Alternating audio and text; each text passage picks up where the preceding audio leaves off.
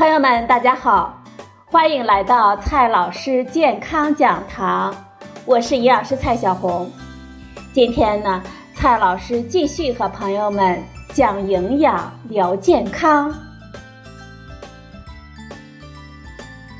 今天我们聊的话题是罐头食品。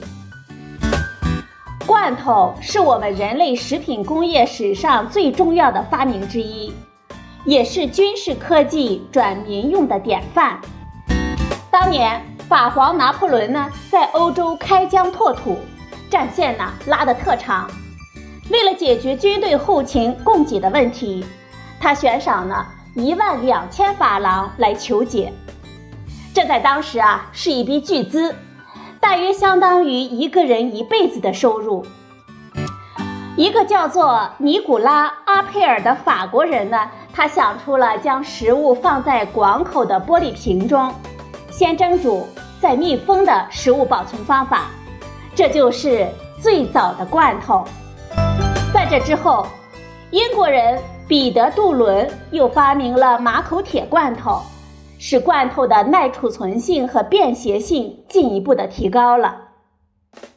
虽然拿破仑败了，但是罐头的发明流传至今。依然是军队探险队的重要后勤物资。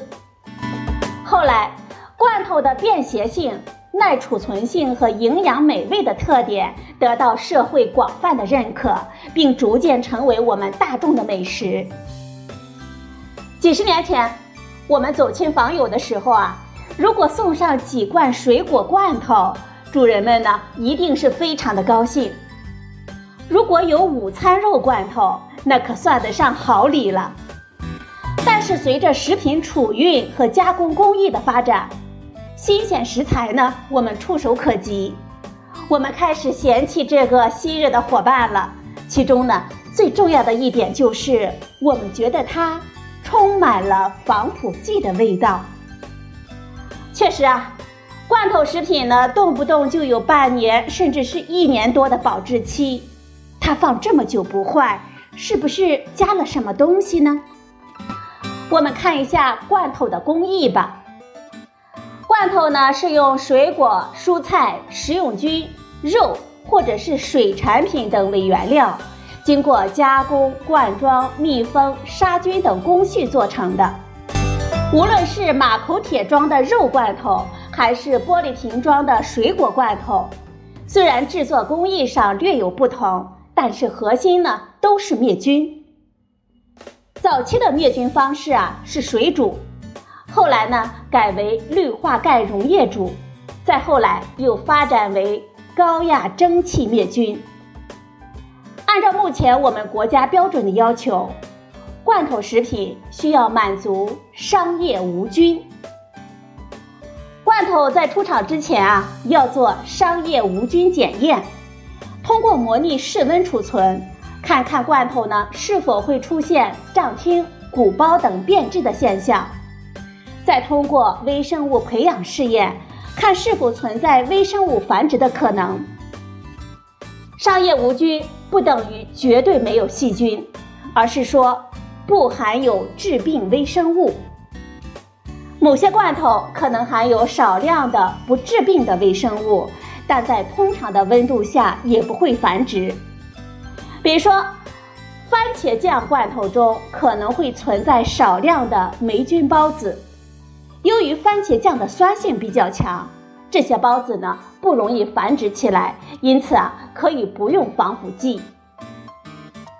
再来说一下有防腐剂的罐头，绝大多数的罐头是不需要添加防腐剂的。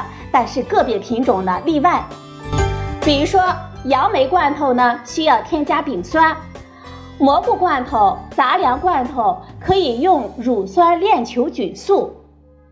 除了传统的罐头，现在工业界更受欢迎的是软罐头，它的生产流程和普通的罐头基本是类似的，只是包装材料呢发生了变化。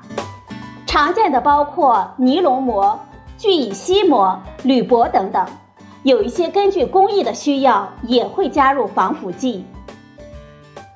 我们需要强调的是，这些罐头即使有防腐剂也没有什么问题。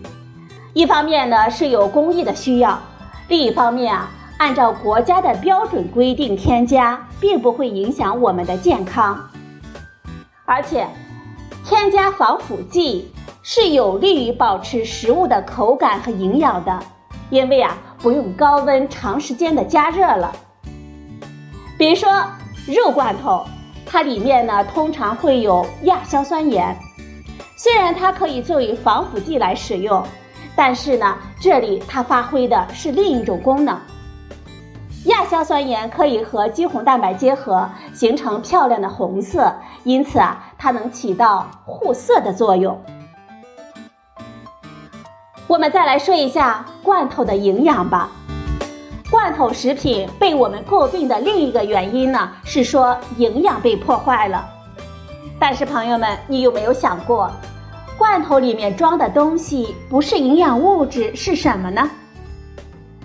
罐头食品经过高温处理，营养当然会比新鲜的食材差一些，但是啊，并不等于没有营养。蛋白质、脂肪、矿物质、膳食纤维等营养素，并不会因为杀菌的过程而发生实质性的变化。罐头的加工呢，主要损失的是维生素，比如说维生素 C、维生素 B 和叶酸等等。